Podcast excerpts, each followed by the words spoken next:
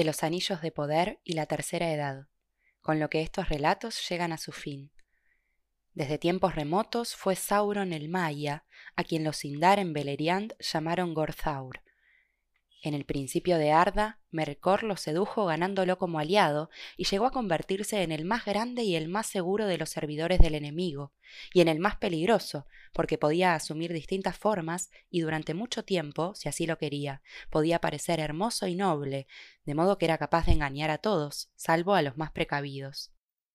Cuando Zangorodrim fue destruida y Morgoth vencido, Sauron se atavió otra vez con lúcidos colores, prometió obediencia a Eonwe, el heraldo de Manwë, y abjuró de todo el mal que había hecho.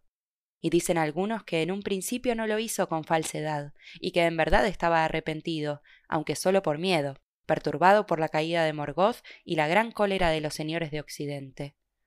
Pero Eonwe no tenía poder para perdonar a quienes eran sus pares, y mandó a Sauron que volviera a Aman para ser allí juzgado por Manwë.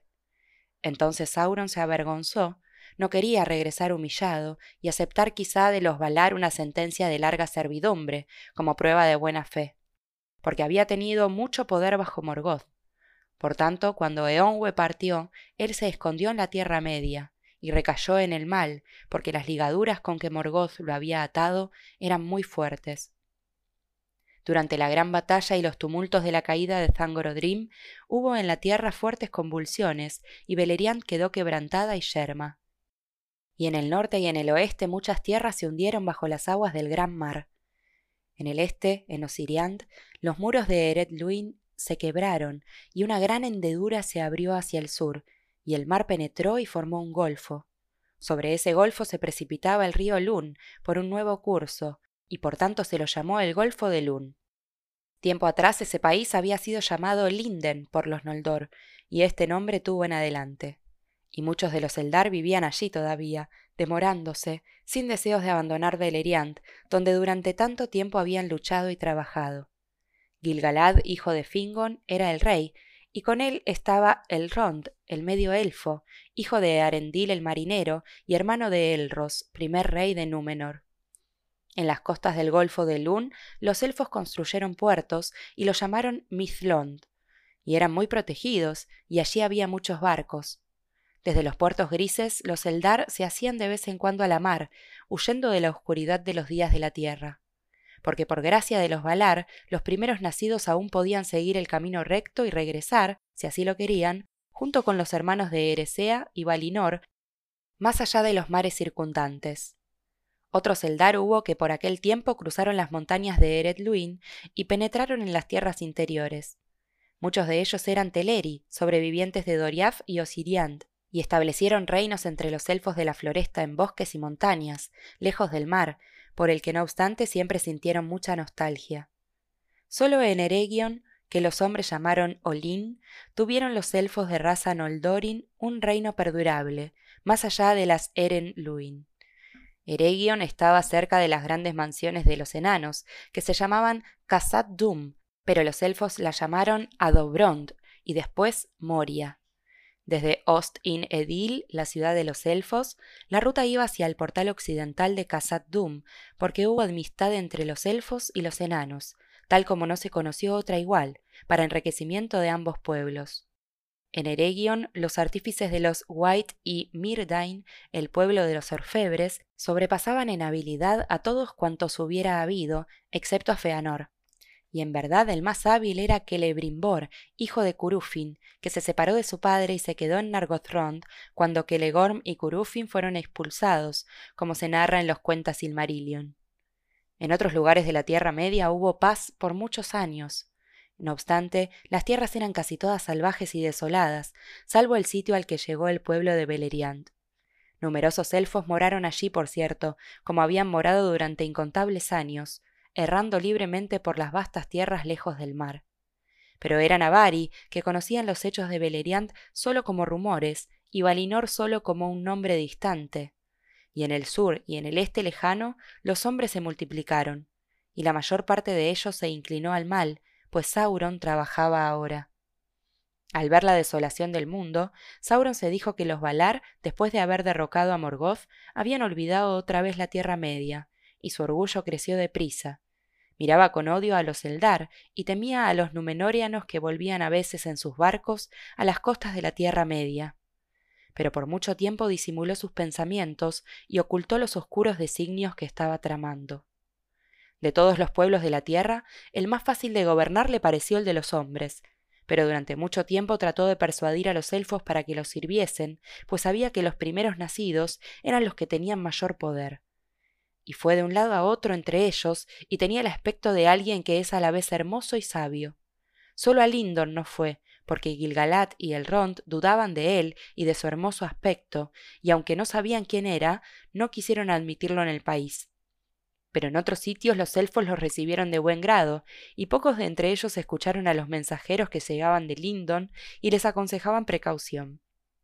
Porque Sauron se dio a sí mismo el nombre de Anatar, el Señor de los dones, y ellos recibieron en un principio múltiples beneficios de su amistad.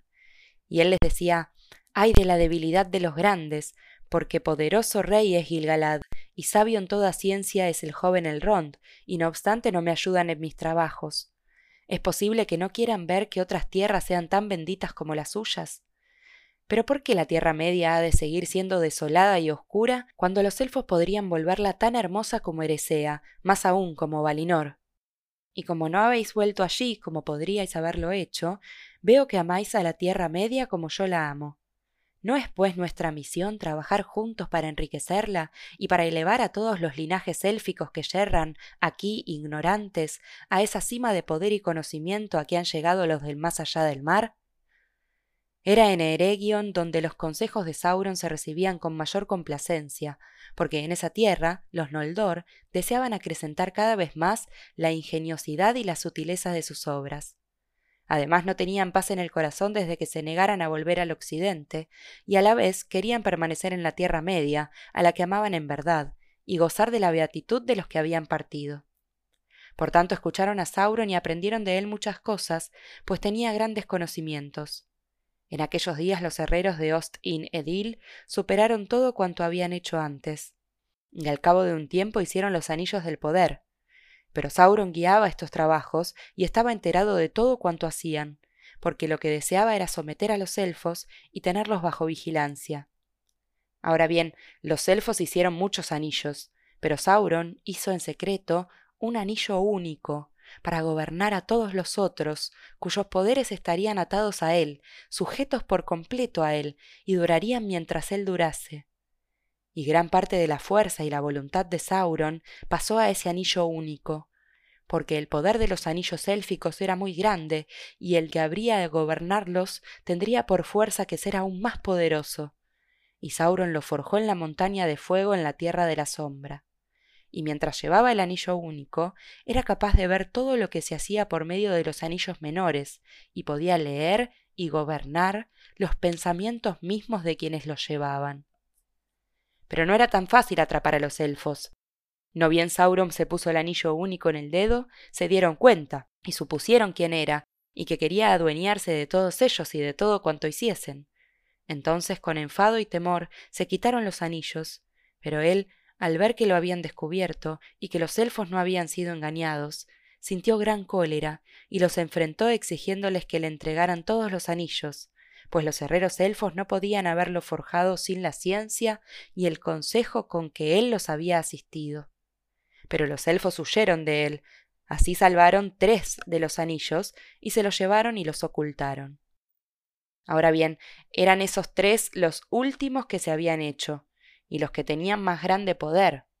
Naria, Nenia y Vilia se llamaban, los anillos del fuego y del agua y del aire, que tenían engarzados un rubí y un diamante y un zafiro.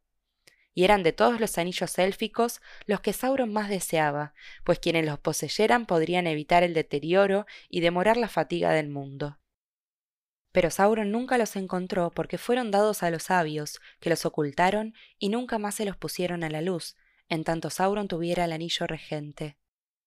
De ese modo los tres permanecieron incólumes, pues habían sido forjados por Celebrimbor tan solo, y la mano de Sauron no los había tocado. No obstante también estaban sometidos al único. Desde esos días siempre hubo guerra entre Sauron y los elfos, y Eregion fue arruinada y Celebrimbor muerto, y las puertas de Moria se cerraron. En ese tiempo la fortaleza y refugio de Imladris, que los hombres llamaron Rivendell, fue encontrado por el Rond medio elfo, y resistió largo tiempo. Pero Sauron recogió todos los anillos del poder que quedaban y los repartió entre los otros pueblos de la Tierra Media, con la esperanza de tener así sometidos a todos los que desearan contar con un poder secreto, fuera de los alcances de su propia especie. Siete anillos dio a los enanos, pero a los hombres les dio nueve, porque los hombres en esto, como en otros asuntos, demostraron ser los más dispuestos a someterse. Y todos los anillos que Sauron gobernaba los pervertía, con bastante facilidad, pues él mismo había contribuido a hacerlos, y estaban malditos, y traicionaron al final a todos quienes los llevaban. Los enanos demostraron ser firmes y nada dóciles.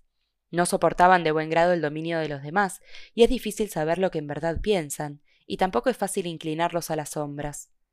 Solo llevaban los anillos para la adquisición de riquezas, pero la ira y una abrumadora codicia de oro les encendió los corazones, mal del que luego Sauron obtuvo gran beneficio.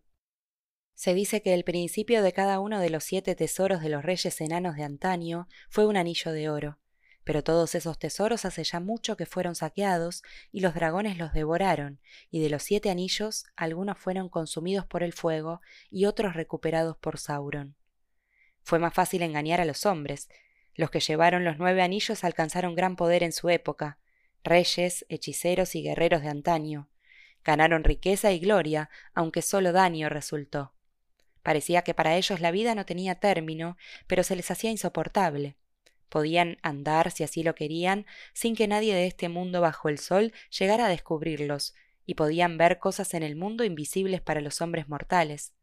Pero con no poca frecuencia veían solo los fantasmas y las ilusiones que Sauron les imponía y tarde o temprano, de acuerdo con la fortaleza original de cada uno y con la buena o mala voluntad que habían tenido desde un principio, iban cayendo bajo el dominio del anillo que llevaban y bajo la servidumbre del único, que era propiedad de Sauron. Y se volvieron para siempre invisibles, salvo para el que llevaba el anillo regente, y entraron en el reino de las sombras. Eran ellos los Nazgûl, los espectros del anillo, los más terribles servidores del enemigo, la oscuridad andaba con ellos y clamaban con las voces de la muerte. Ahora bien, la codicia y el orgullo de Sauron crecieron hasta que no tuvieron límites, y decidió convertirse en el amo de todas las cosas de la Tierra Media, y destruir a los elfos, y maquinar, si le era posible, el derrumbe de Númenor. No toleraba libertad ni rivalidad alguna, y se designó a sí mismo señor de la tierra. Una máscara podía llevar todavía, con el fin de engañar los ojos de los hombres, si así lo deseaba, que lo hacía parecer sabio y hermoso. Pero prefería dominar por la fuerza y el miedo, si se lo permitían, y los que advirtieron cómo su sombra se extendía sobre el mundo, lo llamaron el Señor Oscuro, y le dieron el nombre de enemigo. Y Sauron dominó otra vez a todas las criaturas malignas de los días de Morgoth, que aún quedaban sobre la tierra o debajo de ella, y los orcos le obedecían, y se multiplicaron como moscas. Así empezaron los años oscuros, que los elfos llaman los días de la huida. En ese tiempo muchos elfos de la Tierra Media huyeron a Lindon, y desde allí se fueron por el mar para no volver más. Y muchos fueron destruidos por Sauron y sus servidores. Pero en Lindon Gilgalad se mantenía firme, y Sauron no se atrevía aún a cruzar las montañas de Eredluin y a atacar los puertos y Gilgalad recibía ayuda de los Númenóreanos. En todo otro sitio reinaba Sauron, y los que querían librarse de él se refugiaban en la fortaleza de bosques y montañas, y el miedo los perseguía de continuo. En el este y en el sur, Sauron dominaba a casi todos los hombres, que se volvieron fuertes por aquellos días y levantaron muchas ciudades y muros de piedra, y eran numerosos y feroces en la guerra, y estaban armados de hierro. Para ellos Sauron era rey y dios, y le tenían mucho miedo porque él ponía a su casa un cerco de llamas. No obstante, la arremetida de Sauron contra las tierras del oeste conoció por fin un impedimento, porque como se cuenta en la Calavez, fue desafiado por el poder de Númenor, tan grandes eran el poderío y el esplendor de los Númenóreanos en el mediodía del reino, que los sirvientes de Sauron no podían resistírseles, y con la esperanza de ganar por la astucia lo que no podía ganar por la fuerza, Sauron abandonó un tiempo la Tierra Media y fue a Númenor como rehén de Tarcalion el rey. Y allí habitó hasta que por fin corrompió, mediante argucias, los corazones de la mayor parte del pueblo, y los hizo librar una guerra contra los Valar, y así maquinó la ruina que durante tanto tiempo había deseado. Pero esa ruina fue más terrible de lo previsto por Sauron, porque había olvidado el poder de los señores del occidente cuando montaban el cólera. El mundo fue destruido y tragada la tierra, y los mares se alzaron, y el mismo Sauron se hundió en el abismo. Pero luego su espíritu subió y volvió volando a la Tierra Media, como un viento negro en busca de morada.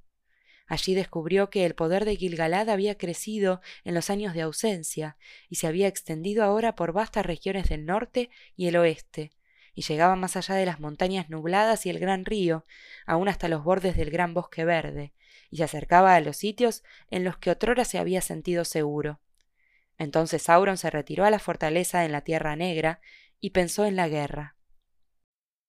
En aquel tiempo los numenorianos que se salvaron de la destrucción huyeron hacia el este, como se cuenta en la Calabed. Los principales de ellos eran Elendil el Alto y sus hijos, Isildur y Anarion.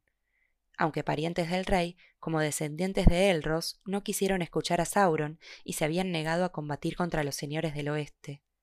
Tripulando los barcos con todos los que se habían mantenido fieles, abandonaron la tierra de Númenor antes de que la ganara la ruina. Eran hombres poderosos y las naves resistentes y altas, pero las tempestades los alcanzaron y unas montañas de agua los levantaron hasta las mismas nubes y descendieron sobre la tierra media como pájaros de tormenta. El Endil fue arrojado por las olas a la tierra de Lindon y tuvo la amistad de Gilgalad. Desde allí cruzó el río Lun y más allá de Eret Luin estableció el reino, y el pueblo habitó en distintos lugares de Eriador en torno a los cursos del Lun y el Barantuin pero la ciudad principal se encontraba en Anúminas, junto a las aguas del lago Nenuyal. En Fornost, en los bajos septentrionales, también vivían los Numenóreanos, y en Cardolan y en las colinas de Rudaur. Y levantaron torres sobre Eminberaid y sobre Amonsul, y en esos sitios quedan muchos montículos y obras en ruinas, pero las torres de Eminberaid todavía miran al mar. Isildur y Anarion fueron transportados hacia el sur y por último navegaron río arriba por el gran Anduin, que fluye desde Robanion hacia el mar occidental y desemboca en la bahía de Belfalas, y establecieron un reino en esas tierras que se llamaron después Gondor, mientras que el reino septentrional se llamó Arnor. Mucho antes, en los días de poder, los marineros de Númenor habían establecido un puerto y fortalezas a los lados de las desembocaduras del Anduin, a pesar de que la tierra negra de Sauron no estaba lejos hacia el este. En días posteriores solo llegaban a ese puerto los fieles de Númenor, y por tanto muchos de los habitantes de las costas de esa región eran parientes directos o indirectos de los amigos de los elfos y del pueblo de Elendil, y dieron la bienvenida a sus hijos. La principal ciudad del reino austral era Osgiliath, a través de la cual fluía el río Grande, y los numenorianos levantaron allí un gran puente sobre el que había torres y casas de piedra de admirable aspecto, y altas naves venían del mar a los muelles de la ciudad. Otras fortalezas construyeron también sobre ambas márgenes. Mina Cicil, la torre de la luna naciente, al este, sobre un risco de las montañas de la sombra, como amenaza a Mordor. Y hacia el oeste, Minas Anor, la torre del sol poniente, al pie del monte Mindolwin, como escudo contra los hombres salvajes en los valles. En Minas Cicil se alzaba la casa de Isildur y en Minas Anor la casa de Anarion, pero compartían entre ambos el reino y sus tronos estaban juntos en el gran recinto de Osgiliath. Esas eran las principales moradas de los Numenóreanos en Gondor, pero otras obras maravillosas y fuertes construyeron en la tierra durante los días de poder, en las Argonath y en Aglaront y en Erej y en el círculo de Angrenost, que los hombres llamaron Isengard, levantaron el pináculo de Orthanc de piedra inquebrantable. Muchos tesoros y reliquias de gran virtud y maravilla trajeron los exiliados de Númenor, y de estos los más renombrados eran las siete piedras y el árbol blanco. El árbol blanco había nacido de un fruto de Nimloth el Bello, que crecía en los patios del rey de Armenelos, en Númenor, antes de que Sauron lo abrazara y Nimloth a su vez descendía del árbol de Tirion, que parecía una imagen del mayor de los árboles, el blanco Telperion, que hizo crecer Yavanna en la tierra de los Valar. El árbol, recuerdo de los Eldar y de la luz de Valinor, se plantó en Minas Cicil ante la casa de Isildur, pues él había sido quien salvara el fruto de la destrucción. Pero las piedras se dividieron. Tres tomó Elendil y dos cada uno de sus hijos. Las de Elendil fueron guardadas en torres sobre Emin Beraid y sobre Amon Sul y en la ciudad de Anúminas. Pero las de los hijos estaban en Minas Cicil y Minas Anor, y en Orthanc y en Osigiliat. Ahora bien, estas piedras tenían una virtud. Quien las mirara vería en ellas la imagen de cosas distantes, fuera en el espacio o en el tiempo. Casi siempre revelaban solo cosas afines a otra piedra emparentada, porque las piedras se llamaban entre sí. Pero quienes eran fuertes de voluntad y de mente podían aprender a mirar a donde quisieran. De este modo los numenorianos llegaban a conocer muchas cosas que el enemigo pretendía ocultar, y poco escapó a esta vigilancia durante el tiempo en que tuvieron gran poder. Se dice que las torres de Eminberaid no fueron construidas en verdad por los exiliados de Númenor, sino que las levantó Gilgalad para su amigo Elendil.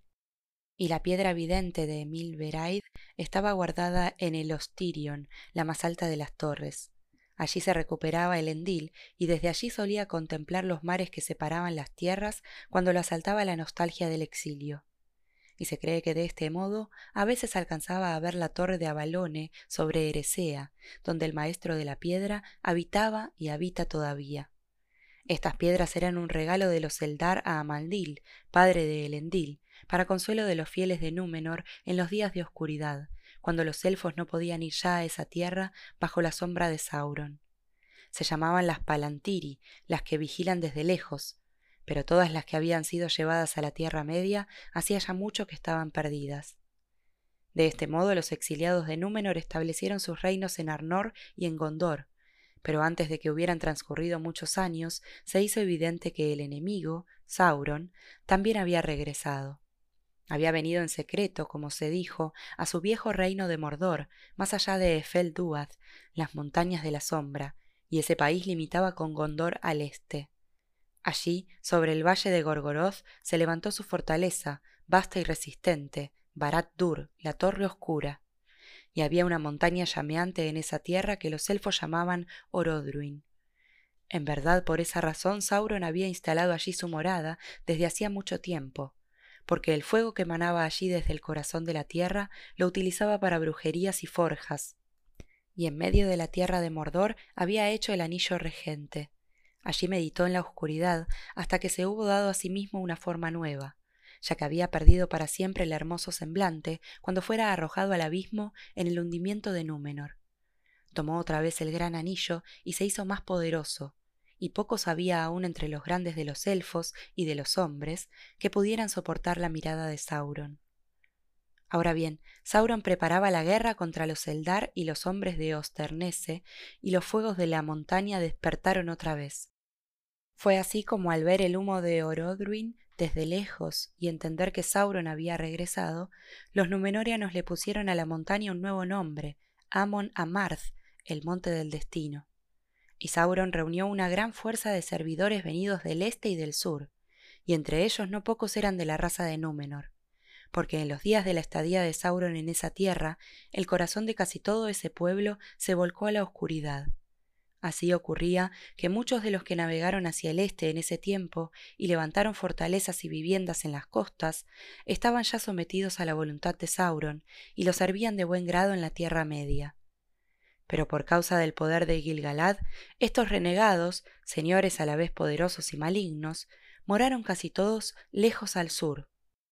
Dos había, sin embargo, Erumor y Fuinur, que crecieron en poder entre los Aradrim, un pueblo grande y cruel que habitó en las amplias tierras al sur de Mordor, más allá de las desembocaduras del Anduin. Por lo tanto, cuando Sauron vio la oportunidad, avanzó con una gran fuerza contra el nuevo reino de Gondor y tomó Minas Ithil y destruyó el árbol blanco de Isildur que allí crecía. Pero Isildur escapó, y llevando consigo un vástago del árbol, fue por barco río abajo, con su esposa y sus hijos, y navegaron desde las desembocaduras del Anduin en busca de Elendil. Entretanto, Anarion resistió en Osgiliath contra el enemigo, y lo rechazó hacia las montañas. Pero Sauron volvió a reunir sus fuerzas y Anarion supo que, a menos que le llegara ayuda, el reino no podría resistir mucho tiempo. Ahora bien, Elendil y Gilgalad buscaron mutuo consejo, porque percibían que Sauron se volvería demasiado fuerte y que vencería a todos sus enemigos uno por uno si no se unían todos contra él. De este modo se hizo la liga, que se llamó la Última Alianza, y marcharon hacia el este a la Tierra Media, reuniendo una gran hueste de elfos y de hombres. E hicieron alto por un tiempo en Imladris. Se dice que el ejército allí reunido era más gallardo y más espléndido en armas que ningún otro visto desde entonces en la Tierra Media, y el más numeroso desde que el ejército de los Valar avanzara sobre Zangorodrim. Desde Imladris cruzaron los pasos de las montañas nubladas y fueron río abajo por el Anduin, y así llegaron al fin sobre las huestes de Sauron en Dagorlad, la llanura de la batalla, que se extiende por delante de las puertas de la Tierra Negra.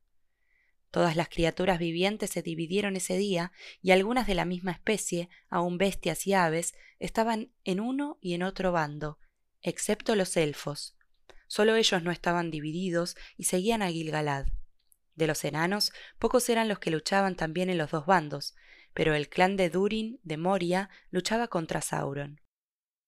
El ejército de Gilgalad y Elendil obtuvo la victoria, porque el poder de los elfos era grande todavía en ese entonces, y los numenorianos eran fuertes y altos, y terribles en la cólera. A Aeglos, la espada de Gilgalad, nada podía resistirse, y la espada de Elendil estremecía de miedo a orcos y hombres, porque resplandecía a la luz del sol y de la luna, y se llamaba Narsil. Entonces Gilgalad y Elendil entraron en Mordor y rodearon la fortaleza de Sauron, y la sitiaron durante siete años y sufrieron dolorosas pérdidas por el fuego, los dardos y las saetas del enemigo, y Sauron se resistía acosándolos. Allí, en el valle de Gorgoroth, Anarion, hijo de Elendil, fue muerto, y también otros muchos. Pero por último el sitio fue tan riguroso que el mismo Sauron salió, y luchó con Gilgalad y Elendil, y los mató a ambos. Y cuando el Endil cayó, la espada se le quebró bajo el cuerpo. Pero Sauron también fue derribado, y con la empuñadura desprendida de Narsil, Isildur cortó el anillo de la mano de Sauron y lo tomó. Entonces Sauron quedó vencido por el momento, y abandonó el cuerpo, y su espíritu huyó a espacios distantes y se escondió en sitios baldíos, y durante largos años no volvió a tener forma visible. Así empezó la tercera edad del mundo, después de los días antiguos y los años oscuros.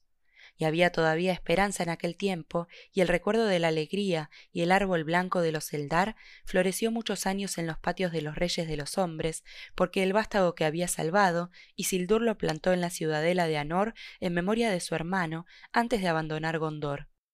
Los sirvientes de Sauron fueron derrotados y dispersados, pero no del todo destruidos y aunque muchos hombres se apartaron del mal y se convirtieron en súbditos de los herederos de Elendil, muchos más recordaron a Sauron en sus corazones y odiaban los reinos del occidente.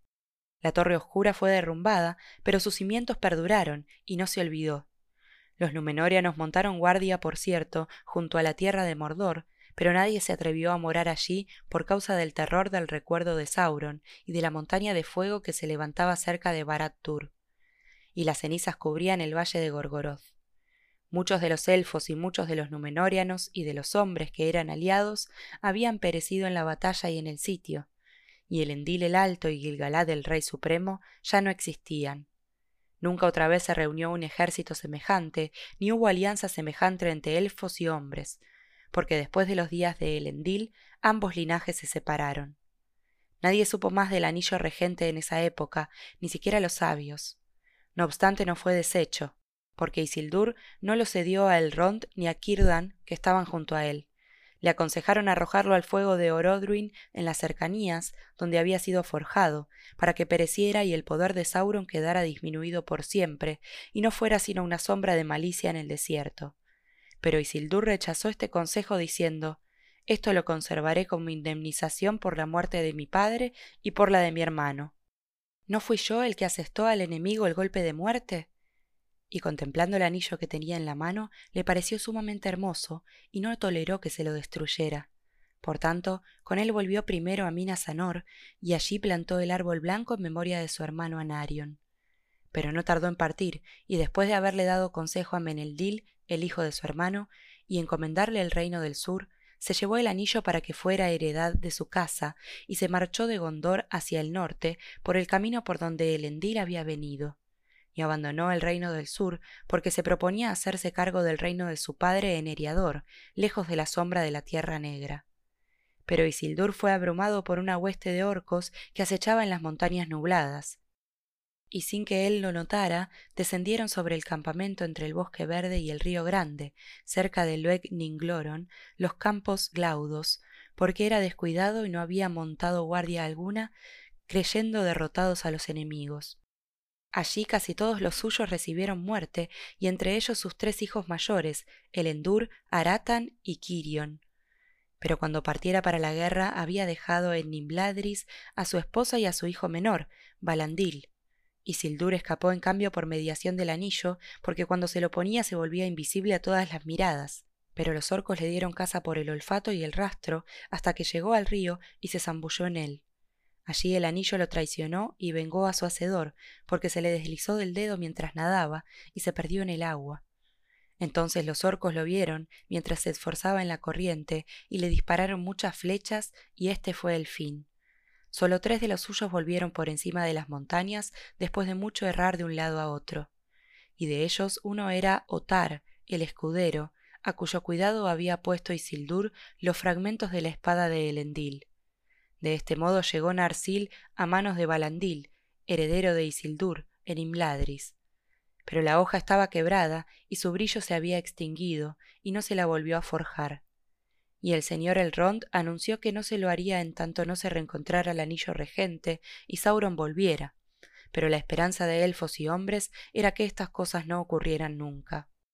Palandil habitó en Anúminas, pero su pueblo había disminuido, y de los Númenóreanos y de los hombres quedaban muy pocos como para poblar la tierra o mantener todos los lugares que Elendil había edificado.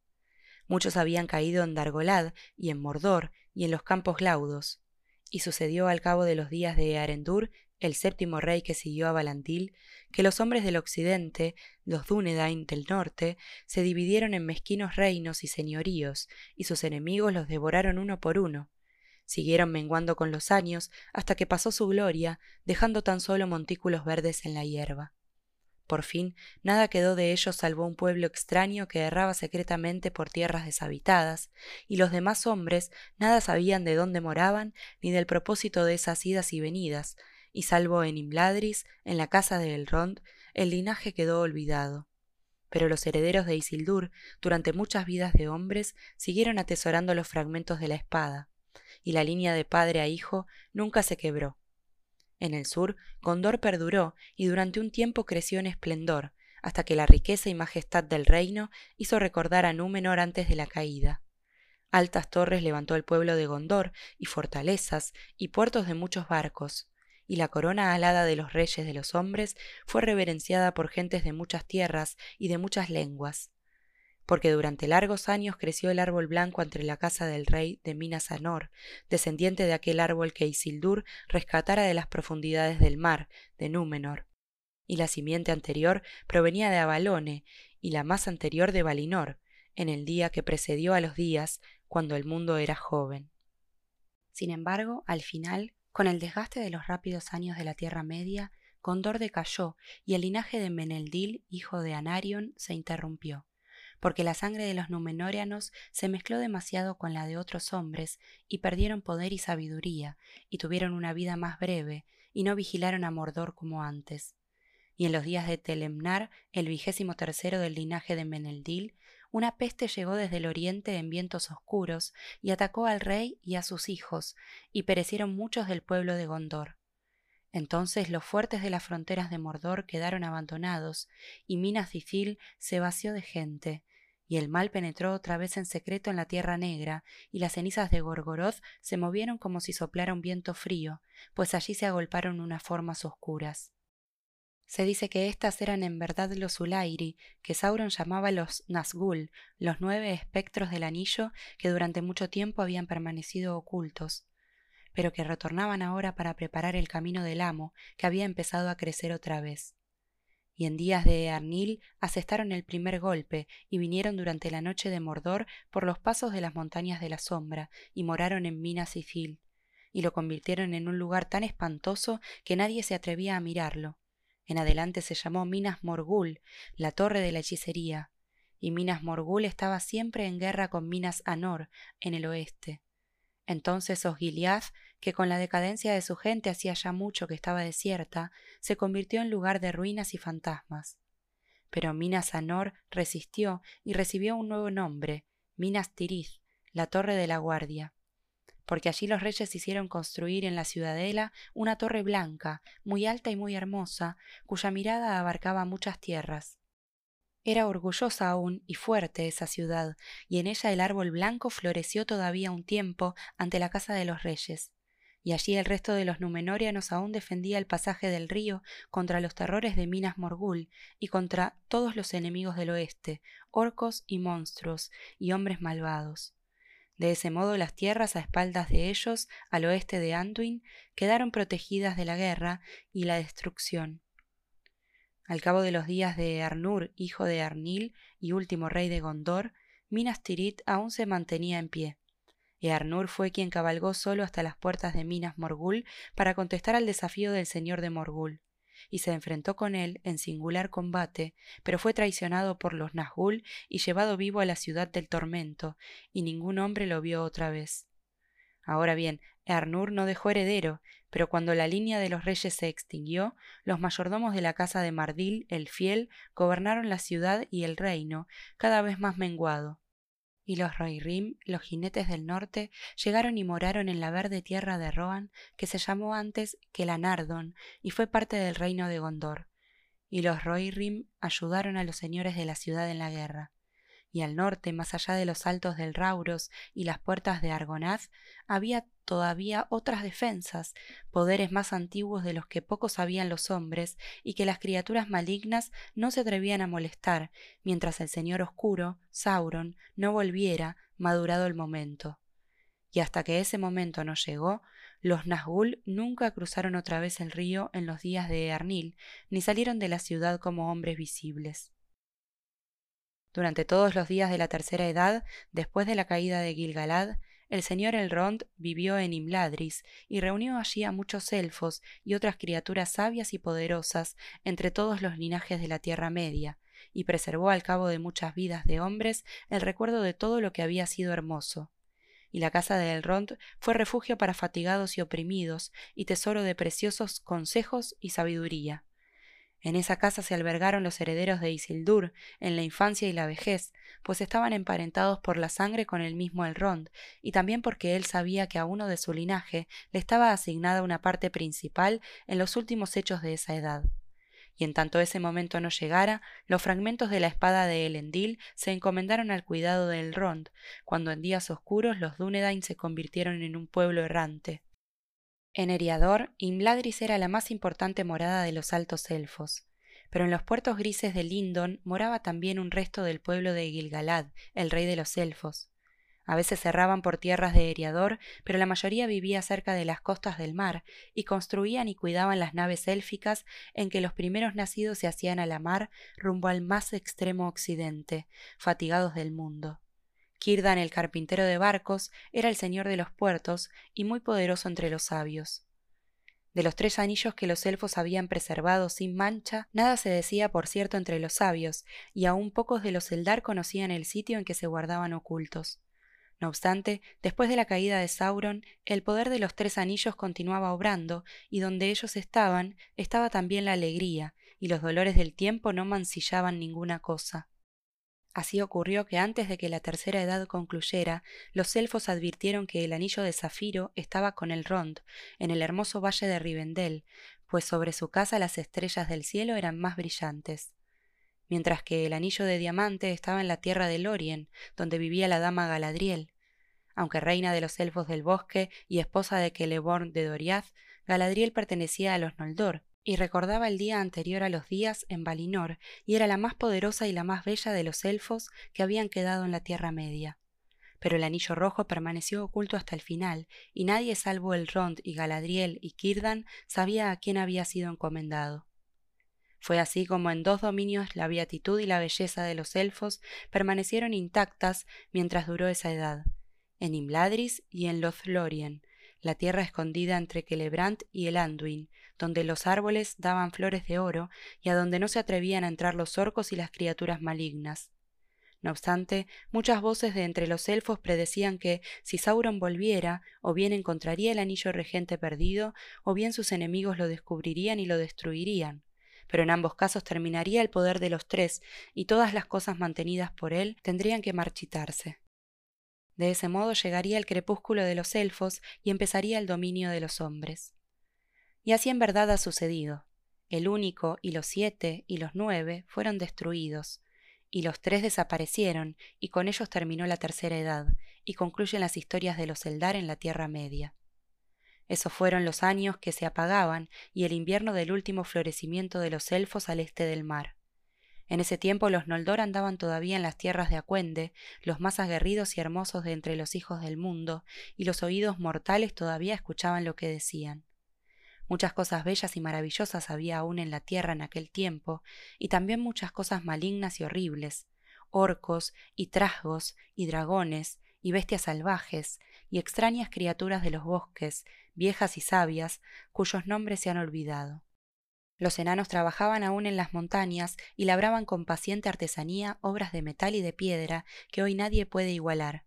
Pero el dominio de los hombres se preparaba y todas las cosas estaban cambiando, hasta que el Señor Oscuro despertó otra vez en el bosque negro. Ahora bien, antaño el nombre del bosque era el Gran Bosque Verde, y sus amplios espacios y senderos eran frecuentados por bestias y pájaros de espléndido canto y allí estaba el reino del rey Thranduil, bajo el roble y la haya. Pero al cabo de muchos años, cuando hubo transcurrido casi un tercio de esa edad, una oscuridad invadió lentamente el bosque desde el sur, y el miedo echó a andar por claros umbríos. Las bestias salvajes cazaron allí, y unas criaturas malignas y crueles tendieron sus trampas. Entonces el nombre del bosque cambió y se llamó Bosque Negro, pues la noche era allí profunda, y pocos osaban atravesarlo, salvo solo por el norte, donde el pueblo de Thranduil aún mantenía el mal a raya. De dónde venía pocos podían decirlo, y pasó mucho tiempo antes de que los sabios lo descubrieran. Era la sombra de Sauron y el signo de su retorno, porque al venir de los yermos del este, escogió como morada el sur del bosque, y lentamente creció y cobró forma otra vez. En una colina oscura levantó su vivienda y allí obró su hechicería, y todos temieron al hechicero de Dol Guldur, y sin embargo no sabían todavía al principio cuán grande era el peligro. Mientras aún las primeras sombras empezaban a invadir el bosque negro, en el oeste de la Tierra Media aparecieron los Istari, a quienes los hombres llamaron los magos.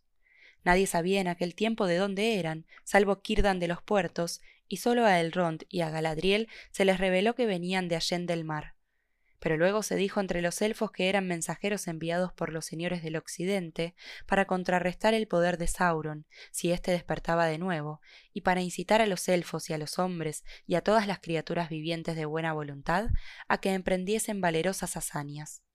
Tenían aspecto de hombres, viejos pero vigorosos, y cambiaban poco con los años, y sólo envejecían lentamente, aunque llevaban la carga de muchas preocupaciones y eran de gran sabiduría y poderosos de mente y manos.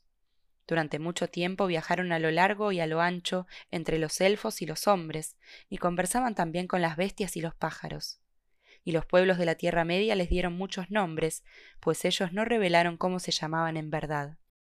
Los principales de ellos fueron los que los elfos llamaron Mithrandir y Kurunir. Los hombres del norte los llamaron Gandalf y Saruman, de estos, Curunir era el mayor y el que llegó primero, y después de él llegaron Mithrandir y Radagast, y otros de los Istari que fueron al este de la Tierra Media, y no están incluidos en estas historias. Radagast fue amigo de todas las bestias y todos los pájaros, pero Curunir anduvo sobre todo entre los hombres, y era sutil de palabra, y hábil en obras de herrería. Mithrandir era quien tenía más íntimo trato con el Rond y los elfos. Erró muy lejos por el norte y por el oeste, y nunca en tierra alguna tuvo morada duradera. Pero Curunir viajó hacia el este, y cuando regresó vivió en Orthanc, en el anillo de Isengard, que construyeron los Númenóreanos en los días de poder. Siempre el más vigilante fue Mithrandir, y él era quien más sospechaba de la oscuridad del bosque negro, porque aunque muchos creían que era obra de los espectros del anillo, él temía en verdad que fuera el primer atisbo de la sombra de Sauron que regresaba. Y marchó a Dol Guldur, y el hechicero huyó de él, y hubo una paz cautelosa durante un largo tiempo. Pero al fin regresó la sombra, creciendo en poder y en ese tiempo se celebró por primera vez el concilio de los sabios, llamado luego el concilio blanco, y en él estaban el Rond y Galadriel y Kirdan, y otros señores de los Eldar, también Mithrandir y Curunir. Y Curunir, que era Saruman el Blanco, fue escogido como jefe, pues era quien más había estudiado las estratagemas de Sauron en otros tiempos.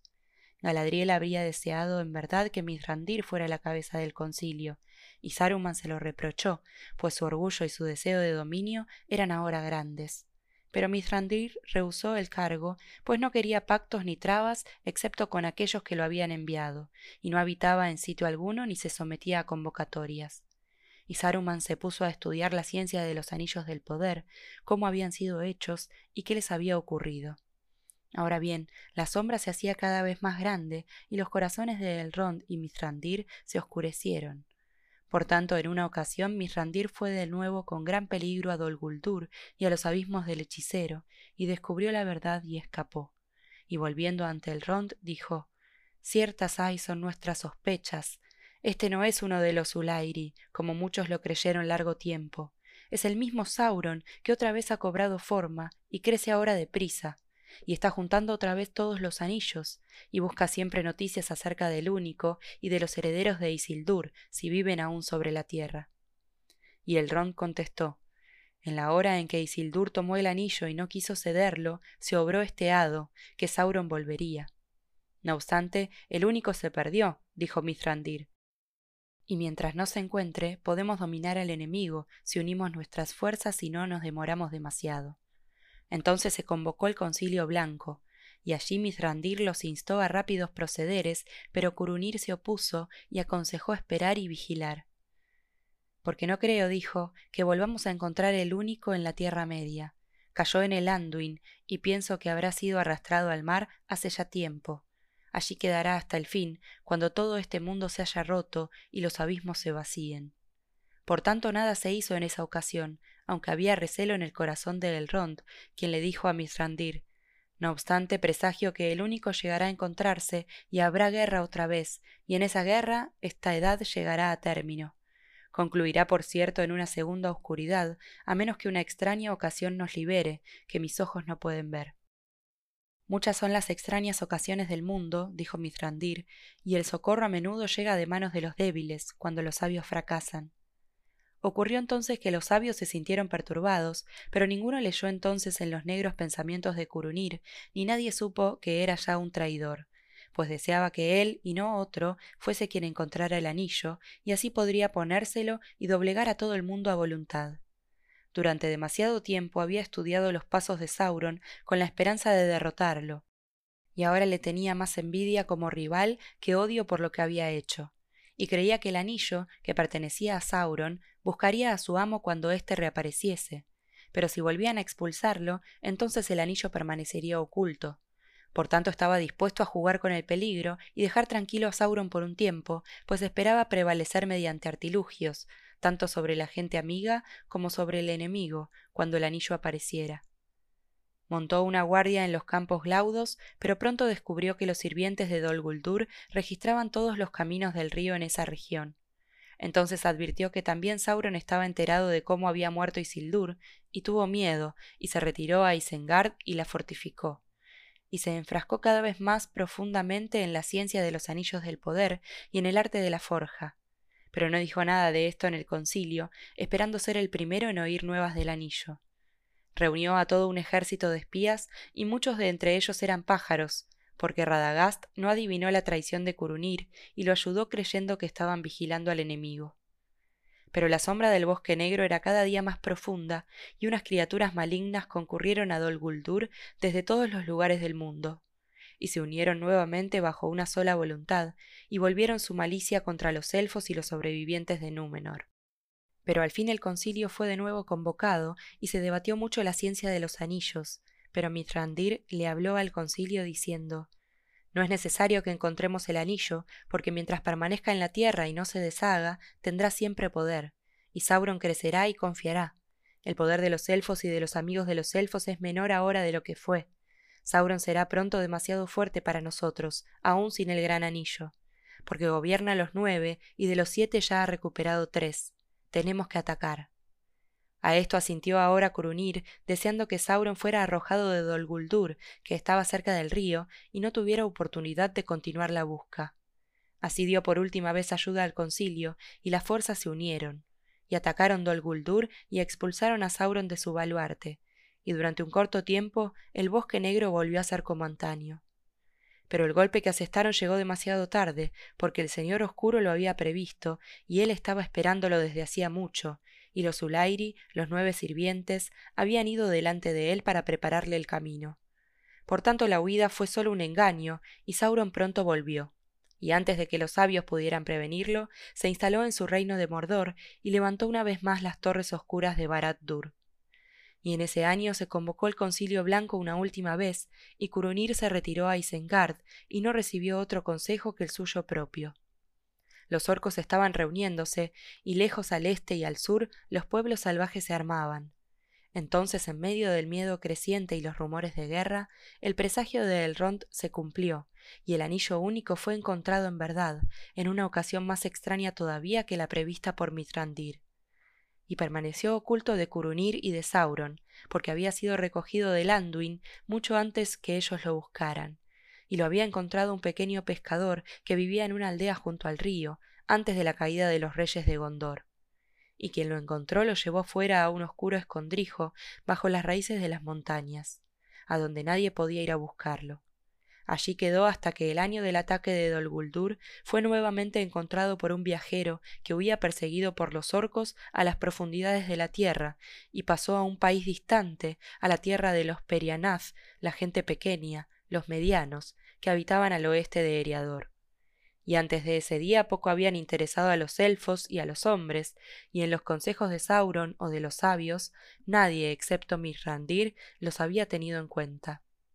Ahora bien, por fortuna y porque él estaba atento, Mithrandir fue el primero en tener noticias del anillo, antes que Sauron se enterase. No obstante, se sintió afligido e inquieto, porque muy grande era el poder maligno de esa cosa como para que la tuviera alguno de los sabios, a no ser que como Curunir deseara convertirse en un tirano y en otro señor oscuro. Pero no era posible ocultárselo para siempre a Sauron, ni deshacerlo mediante las artes de los elfos. De modo que con ayuda de los Dúnedain del norte, Mithrandir hizo vigilar la tierra de los Perianaz y aguardó la ocasión oportuna. Pero Sauron tenía muchas orejas y no tardó en oír el rumor del anillo único, que deseaba por encima de todas las cosas, y envió a los Nazgûl a que lo buscaran. Entonces estalló la guerra, y en la batalla con Sauron la tercera edad acabó como había empezado. Pero quienes vieron lo que se hizo en aquel tiempo, hazañas heroicas y asombrosas, han contado en otro sitio la historia de la guerra del anillo, y cómo terminó no sólo con una victoria imprevista, sino también con dolor, desde mucho antes presagiado. Dígase aquí que en aquellos días el heredero de Isildur se levantó en el norte y tomó los fragmentos de la espada de Elendil y en Imladris volvieron a forjarse. Y el heredero fue a la guerra, un gran capitán de hombres. Era Aragón, hijo de Arazón, el trigésimo noveno heredero en la línea directa de Isildur, y sin embargo más semejante a Elendil que ninguno antes de él. Hubo batalla en Rohan, y Curunir el traidor fue derribado, e Isengard quebrantada. Y delante de la ciudad de Gondor se libró una gran contienda, y el señor de Morgul, capitán de Sauron, entró allí en la oscuridad. Y el heredero de Isildur condujo al ejército del oeste hasta las puertas negras de Mordor.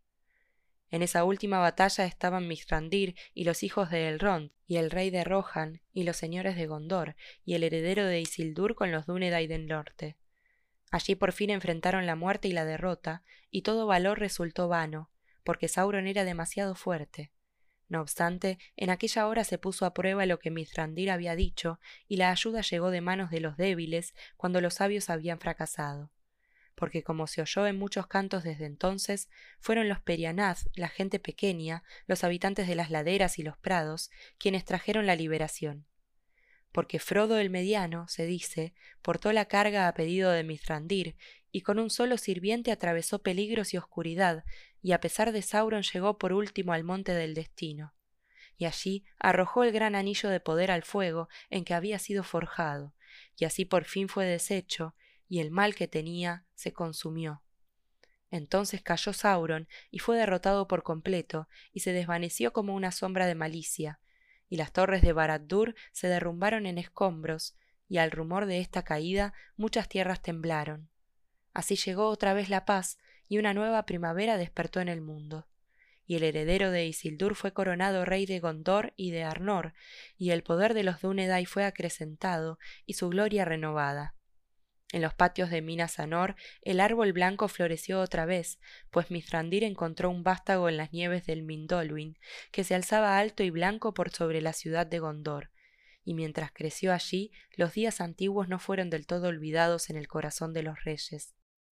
Ahora bien, casi todas estas cosas se lograron por el consejo y la vigilancia de Mithrandir, y en los últimos pocos días se reveló como señor de gran veneración, y vestido de blanco cabalgó a la batalla pero hasta que el momento de partir llegó también para él, nadie supo que durante mucho tiempo había guardado el anillo rojo del fuego. En un principio ese anillo había sido confiado a Kirdan, señor de los puertos, pero lo cedió a Mithrandir porque sabía de dónde venía y a dónde retornaría. Toma ahora este anillo, le dijo, porque trabajos y cuidados te pasarán, pero él te apoyará en todo y te defenderá de la fatiga porque este es el anillo del fuego, y quizá con él puedas reanimar los corazones y procurarles el valor de antaño en un mundo que se enfría. En cuanto a mí, mi corazón está con el mar, y viviré junto a las costas grises guardando los puertos hasta que parta el último barco. Entonces te esperaré. Blanco era ese barco, y mucho tardaron en construirlo, y mucho esperó el fin del que Kirdan había hablado. Pero cuando todas estas cosas fueron hechas y el heredero de Isildur recibió el señorío de los hombres y el dominio del oeste, fue obvio entonces que el poder de los tres anillos también había terminado, y el mundo se volvió viejo y gris para los primeros nacidos. En ese tiempo los últimos Noldor se hicieron a la mar desde los puertos y abandonaron la Tierra Media para siempre. Y último de todos, los guardianes de los tres anillos partieron también, y el señor Elrond tomó el barco que Círdan había preparado. En el crepúsculo del otoño partió de Mithlond hasta que los mares del mundo curvo cayeron por debajo de él, y los vientos del cielo redondo no lo perturbaron más, y llevado sobre los altos aires por encima de las nieblas del mundo, fue hacia el antiguo occidente, y el fin llegó para los Eldar de la historia y de los cantos.